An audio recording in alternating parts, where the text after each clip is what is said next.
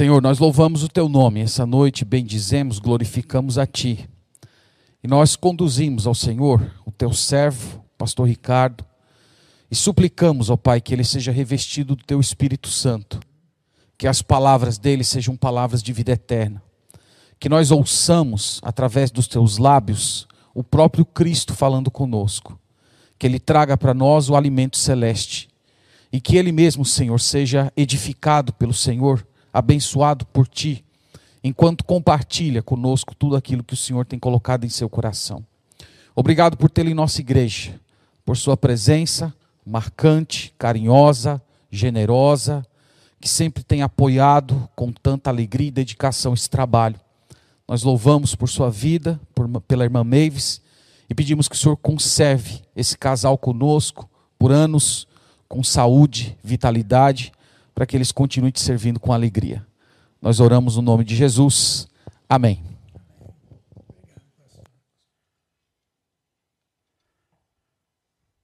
A vida é algo cheio de decisões. Desde pequeno até os últimos tempos. A criança tem suas decisões. O menino, por exemplo, qual carrinho que ele prefere? E a menina, a boneca de preferência. Já passando para os adolescentes, talvez seja a opção, a decisão sobre a profissão, ou quem sabe aquela pessoa, mas algo a ser sempre enfrentado. Já os jovens estão nessa fase com certeza de buscar, de definir aquela pessoa e tomar os passos que seguem essa necessidade na vida. Aí então nós vamos pelas, pelos anos de adultos, criando nossas famílias, os privilégios e os desafios envolvidos nisso. E finalmente, quando se chega a essa faixa, praticamente a única decisão que nós temos é o cemitério, né? Qual é? Da nossa preferência. Mas tudo bem, faz parte. Desde aquela boneca ou aquele, a, a, aquele carrinho até o dia de hoje. Mas nós precisamos reconhecer o papel vital de Deus neste processo. Para isso, eu quero levá-los para Atos capítulo 16 onde a última vez que, que pregamos, nós adentramos um pouco só nos primeiros versículos, vendo a chamada de Timóteo para o ministério. E nós vamos, depois disso, Atos 16, começando com o versículo 4. Ao passar pelas cidades, entregavam aos irmãos para que as observassem, as anotem a palavra decisões tomadas pelos apóstolos e presbíteros de Jerusalém. Assim, as igrejas eram fortalecidas na fé e dia a dia aumentavam em número. Nosso estudo não, não nos levou para essa parte, mas não está muito longe também. No capítulo 15, houve um grande encontro de líderes. E eles definiram para as igrejas exatamente as normas, as doutrinas, mas não só doutrinas, mas as práticas também que deveriam fazer parte. Isso não se trata de legalismo, mas simplesmente um procedimento normal. Eu fui muito abençoado por aquela assembleia ontem à noite, mesmo sendo virtual, mas para ver a ação de Deus naquelas vidas, os testemunhos dados, como Deus realmente tinha dirigido esses irmãos, principalmente jovens casais. Tão linda esta cena. E certamente aquele tempo que passaram junto com o pastor Marcos, quase o, o ano inteiro, né? Daquelas aulas toda terça-feira, aprendendo as posições da igreja, não só as suas doutrinas, mas suas práticas e tudo mais. Tinha tudo a ver com o testemunho que estava dado. 47 pessoas que ingressaram a essa igreja. Não com ensinamentos de dureza, de legalismo ou nada assim, mas simplesmente uma compreensão do que é a igreja. Porque ela faz assim e não faz assado e, e, e tudo nesta natureza. E era exatamente o propósito do apóstolo Paulo e sua equipe visitando as igrejas com estas definições, estas decisões tomadas. E nós entendemos que para a igreja também a decisão é de grande importância. Como nós estamos ouvindo agora essa conversa, esse zum zum zum sobre essa casa que tem aqui atrás. Que grande desafio!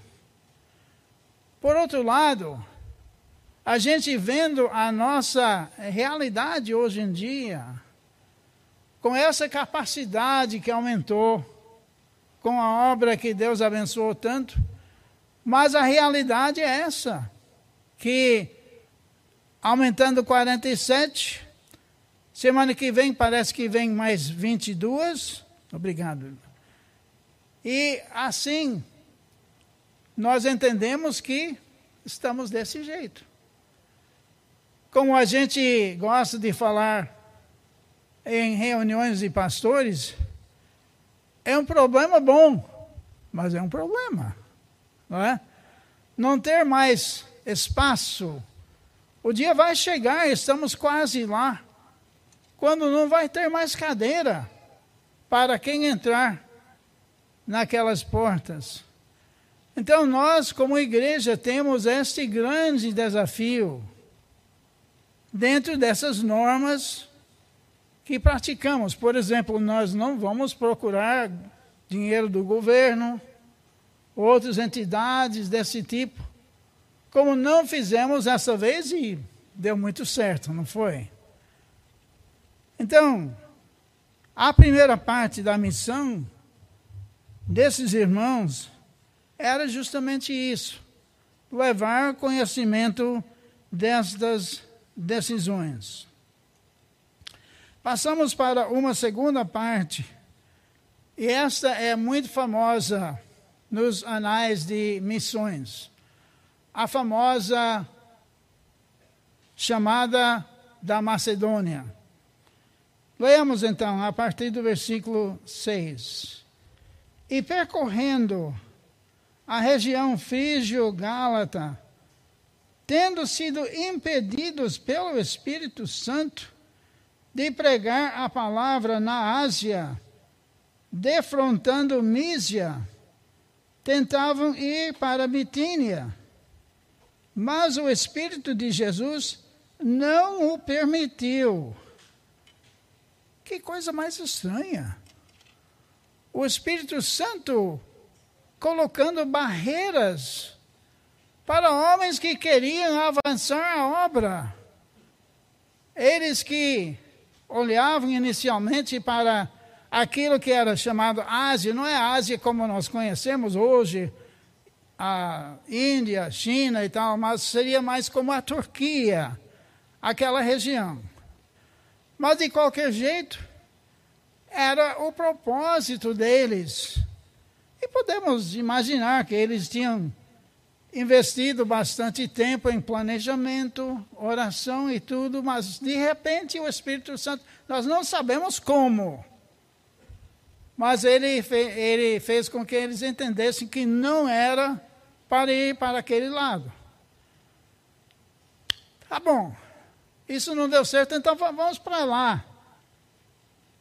E o Espírito Santo de novo, não, não. Nessa altura era para ficar um pouco desanimado, né? Poxa, bastava uma vez, duas vezes, vamos para casa então. É evidente que Deus não quer que a gente faça nada aqui. Mas não podemos ter uma atitude desse tipo.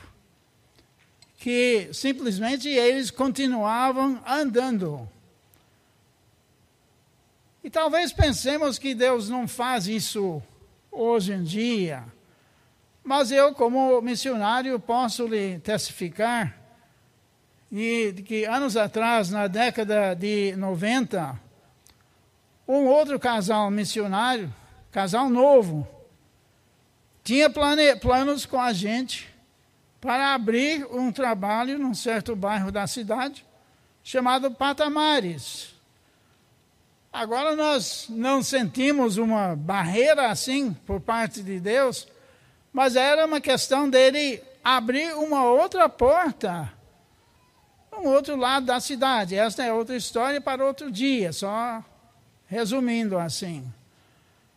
Mas nós tínhamos planejado, até a gente tinha esquema, nós íamos usar um hotel por lá, e os donos do hotel eram muito amigos nossos, receptivos a esta ideia. Mas não deu. Então, era o caso deles aqui.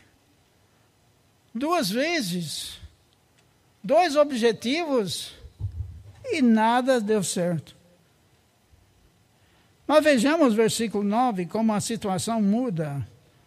À noite, sobreveio a Paulo uma visão, na qual um varão macedônio estava em pé e lhe rogava, dizendo: Passa a Macedônia e ajuda-nos. Ainda há pessoas hoje em dia que querem que Deus opere nessa maneira. Manda uma visão, um sonho, mas ele não não faz assim mais. Podia sim, mas não faz. Porém, ele tem outros meios que nós temos visto muitas vezes circunstâncias, como nesse caso que eu comecei a contar sobre patamares. Eu também não vou contar toda a história, mas eu posso dizer simplesmente que Deus, obviamente, claramente nos redirigiu para Stella Maris. Quase o mesmo nome, né? De patamares para Stella Maris. Então fechou a porta em dois lugares para eles, para nós num só lugar, mas abriu escancaradamente a porta num outro lugar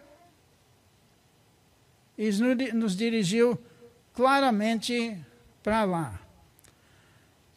Daí eu quero aproveitar essa brecha para contar um pouco da decisão de Deus para nos trazer para esta igreja. Aliás, duas vezes. Nós chegamos em Salvador em maio de 1969. Fomos morar no Garcia, quase nos fundos do Teatro Castro Alves. E Deus tinha nos dirigido claramente para abrir uma igreja no CIA, que é outra história para outro dia. Como ele também claramente tinha levado a gente para aquele lugar. Tudo bem. Então já estávamos totalmente envolvidos no CIA, Simões Filho, meia hora de viagem, morando em Salvador, tudo bem.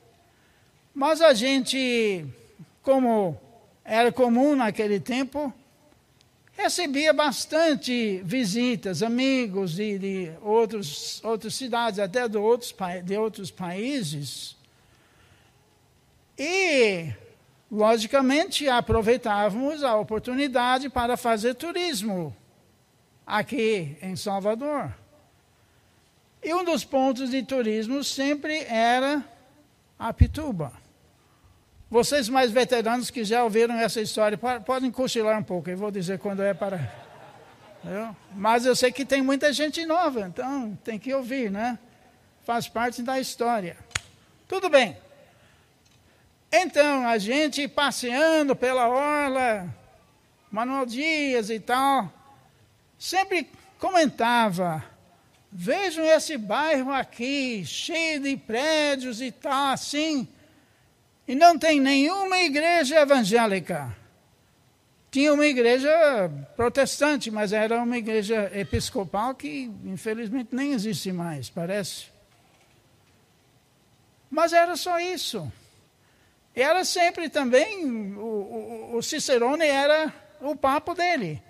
Não tem nenhuma igreja evangélica aqui, não tem nenhuma igreja evangélica aqui. Sabe o que aconteceu?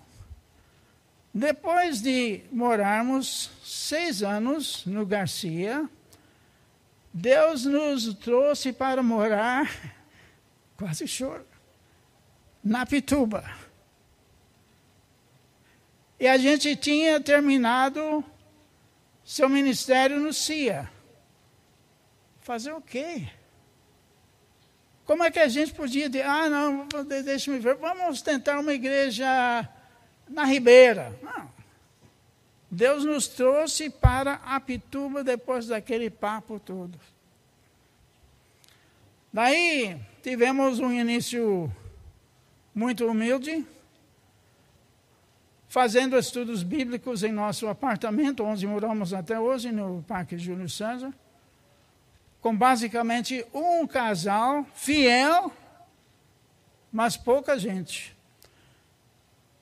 O então pastor da igreja do CIA manteve aquela obra enquanto a gente estava nos Estados Unidos. E voltamos então com um projeto maior. Inicialmente para a escola dominical. E a escola cresceu, cresceu para uma base de 20 pessoas mas houve uma infiltração e de repente ficamos com uma menina de nove anos, mais a nossa família. Exatamente naquele tempo, Deus nos deu permissão para o uso do Colégio Rafael Serra Vale, onde ninguém imaginava íamos ficar 11 anos. 11 anos naquele colégio que nos serviu muito bem. A primeira diretora até era tão amiga da gente, ela chegou a dizer numa certa ocasião: Ah, esse colégio que vocês me deixarem usar durante a semana, como se fosse nosso. Mas esse era o ambiente que a gente tinha lá. E lá a igreja cresceu.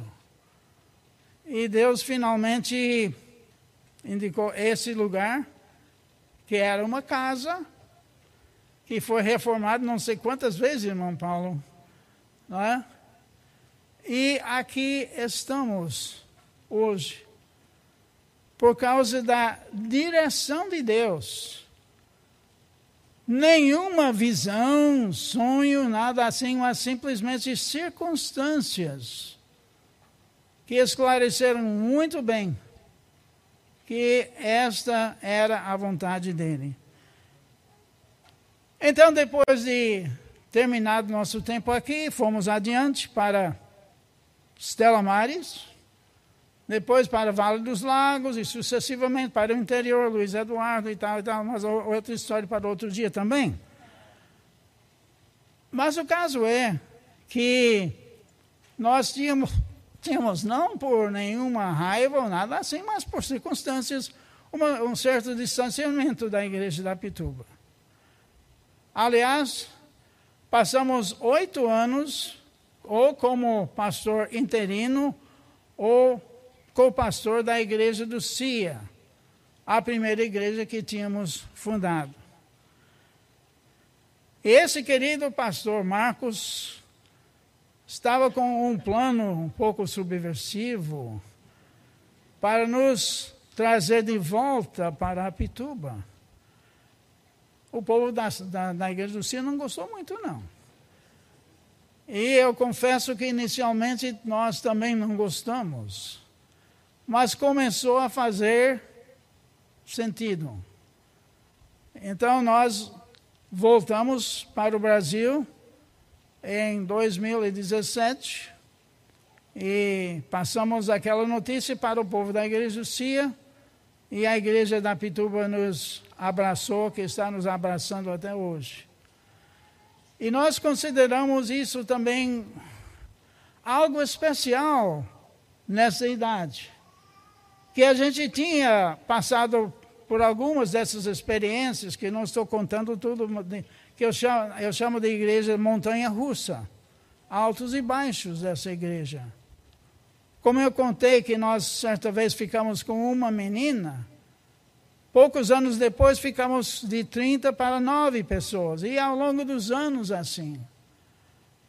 Então, para estar na igreja hoje, ver uma coisa como ontem à noite, 47 de vez, não tem palavras.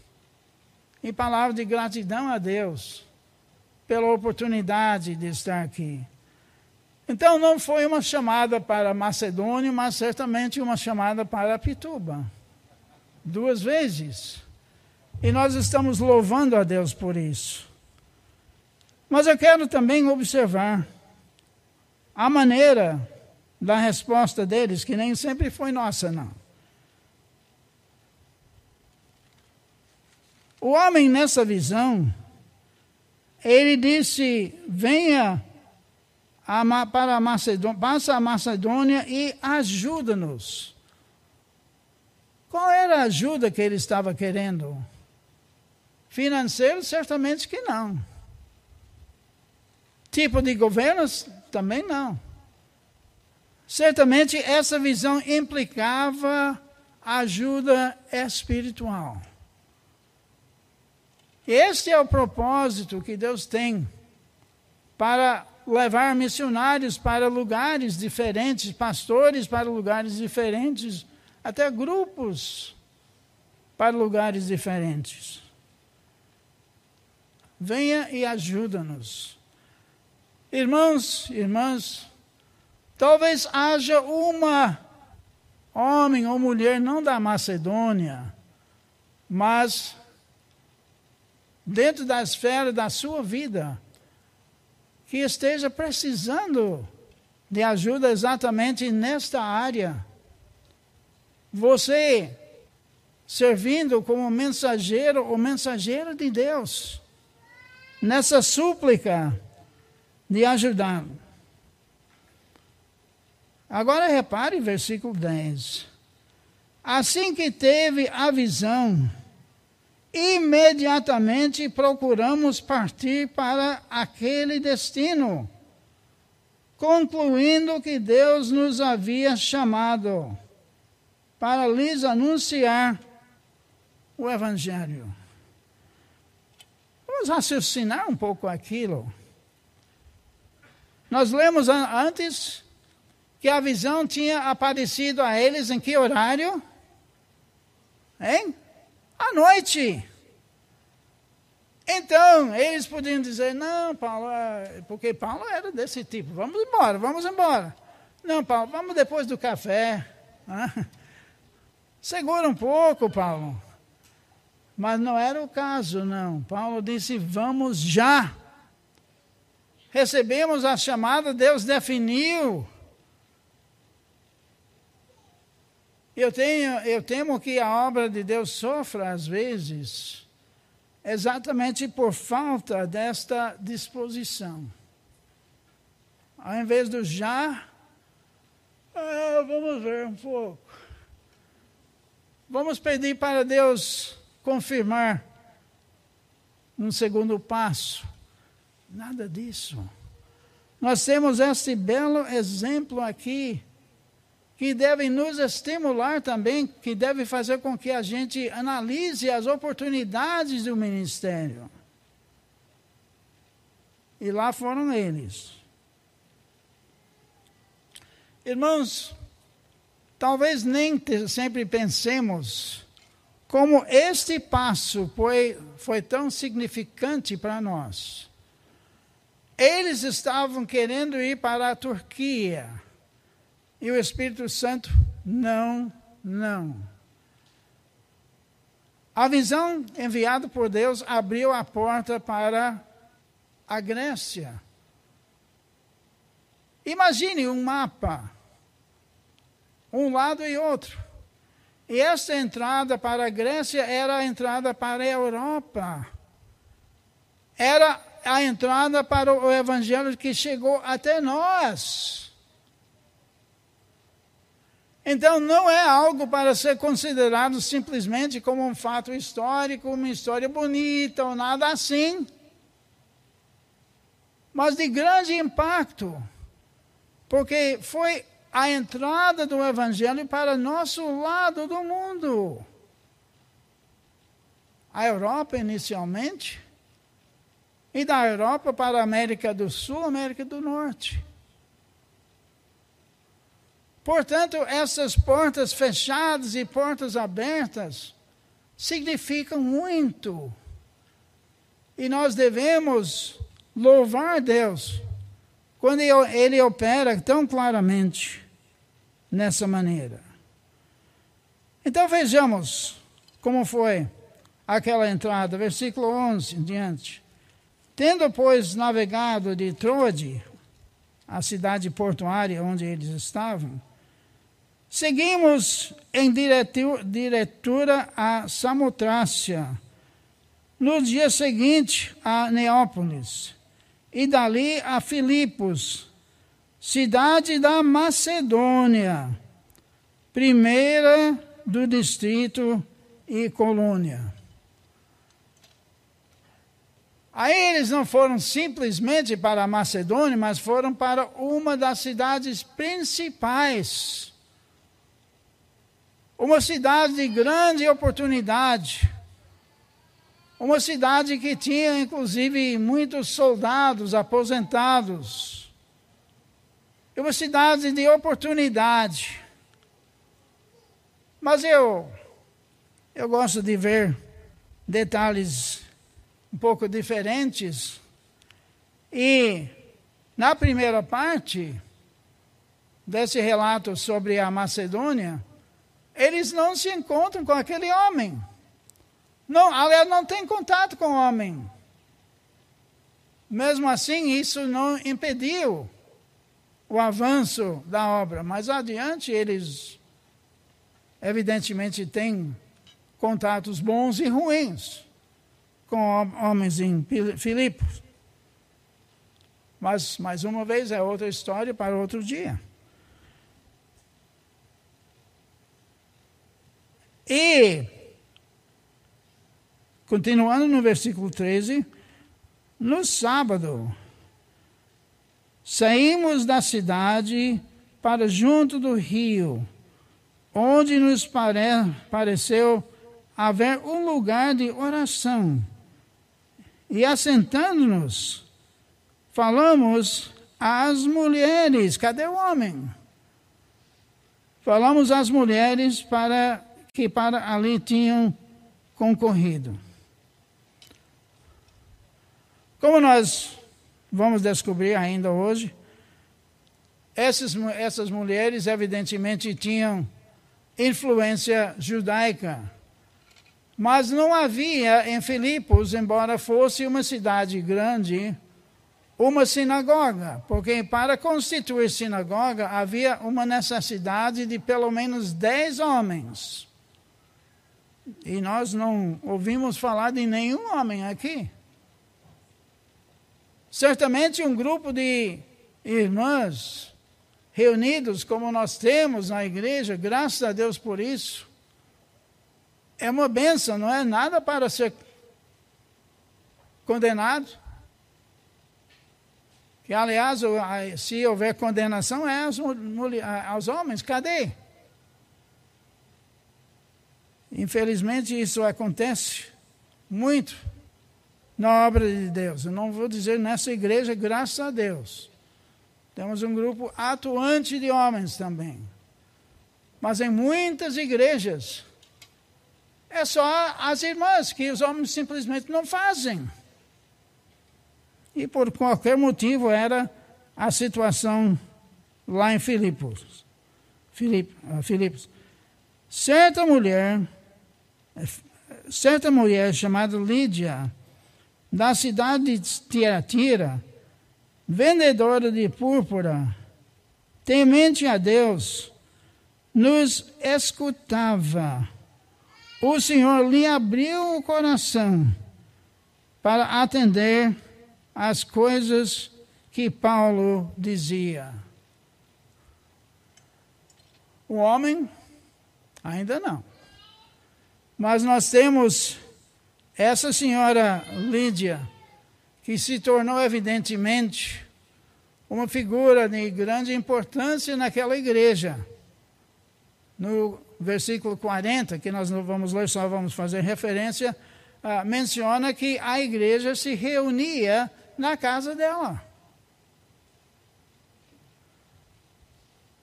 Então, o evangelho entra na Europa. O caminho começa. O caminho que leva até nós um dia. Por causa de decisões tomadas. Decisões de grande valor. Decisões, evidentemente, guiados pelo Espírito Santo. E numa outra ocasião nós vamos falar mais de Lídia e outras pessoas naquela cidade. Há pouco tempo, Mavis e eu, junto com vários irmãos da igreja, tivemos o privilégio de assistir o casamento em Fortaleza do, do pastor Diego e Sara.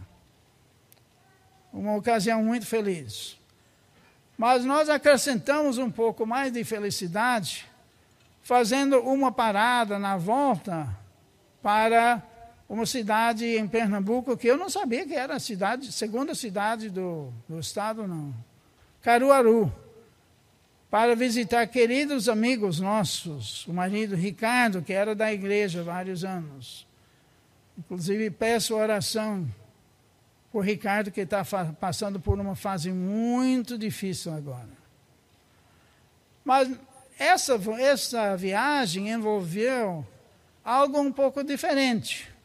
A gente chegou até Recife e de Recife tinha a opção de voar num tipo teco-teco um pouco maior, que pegava nove passageiros. A maioria não sabe que eu sou fanático por aviação. Imagine uma situação assim. Tem os dois pilotos na frente, Ricardo e Mavis logo atrás. Tão atrás que até a, a, o joelho bate na, na poltrona do piloto ou copiloto. Gente, ali, acompanhando tudo. Na volta, é isso que eu quero usar como nossa aplicação para encerrar. Na volta, nós decolamos e passamos por uma camada de nuvens, chegamos a uma certa altura, acho que 6 mil metros, não, 3 mil metros, desculpe, 3 mil metros, e abaixo de nós um tapete de nuvens. Não se via nada do chão, somente nuvens. Logicamente, alguém sem conhecimento de aviação poderia até ficar nervoso. E agora, como é que eles vão acertar o caminho para Recife? Mas nós entendemos que eles têm instrumentos perfeitamente adequados para estas necessidades e simplesmente estavam guiados por esses instrumentos. Quando chegamos perto do mar, de repente, pimba, Recife. Não é? e fizemos um pouso tranquilo. Eu não quero que seja corriqueiro, mas eu, eu creio que nós confiamos em muitas coisas comuns assim na vida, sem fazermos o relacionamento com a atuação do Espírito Santo. a confiabilidade que nós devemos ter nele. A maneira em que ele dirige nossas vidas, nossas decisões, grandes e pequenas. E nós precisamos estar aproveitando aquilo como aqueles pilotos estavam tranquilamente lá, guiados por aqueles instrumentos. Cada um de vocês, na fase da sua vida, tem as suas decisões na frente ainda. Algumas fáceis, outras mais difíceis. Mas para todos nós temos o Espírito Santo e que nós estejamos confiando nele, entendendo que as decisões são de importância, mas Deus sabe disso também, e Ele está pronto para nos orientar. Graças a Deus nós estamos aqui nessa igreja pela direção do, teu, do, do Espírito Santo. E essas outras decisões que tem pela frente, Irmãos, confiemos nele. Ele nos dará a decisão certa, na hora certa, na maneira certa, por circunstâncias que ele pode usar, como nós temos mencionado algumas hoje. Oremos. Amado Pai, te damos graças porque Tu certamente és fiel. Damos-te graças, ó Deus, porque o Teu Espírito Santo está em nós, atuando em nós. E, ó Deus, nós te damos graças por relatos bíblicos como esse daqui, que mostram como o curso do Evangelho foi dirigido em nossa direção. Aquela chamada do homem da Macedônia é tão importante para nós. E no nosso dia a dia, Deus, te damos graças pela presença do Teu Espírito Santo. Damos-te graças, ó Deus, pela Tua igreja, que está aqui para nos ensinar para te glorificar, para nos orientar em nossas vidas. E, ó Deus, que nós estejamos aproveitando todos os recursos que temos. Damos-te muitas graças pelo teu amor, pela vinda de Jesus para esta terra e pela presença do Espírito. Em nome de Cristo. Amém.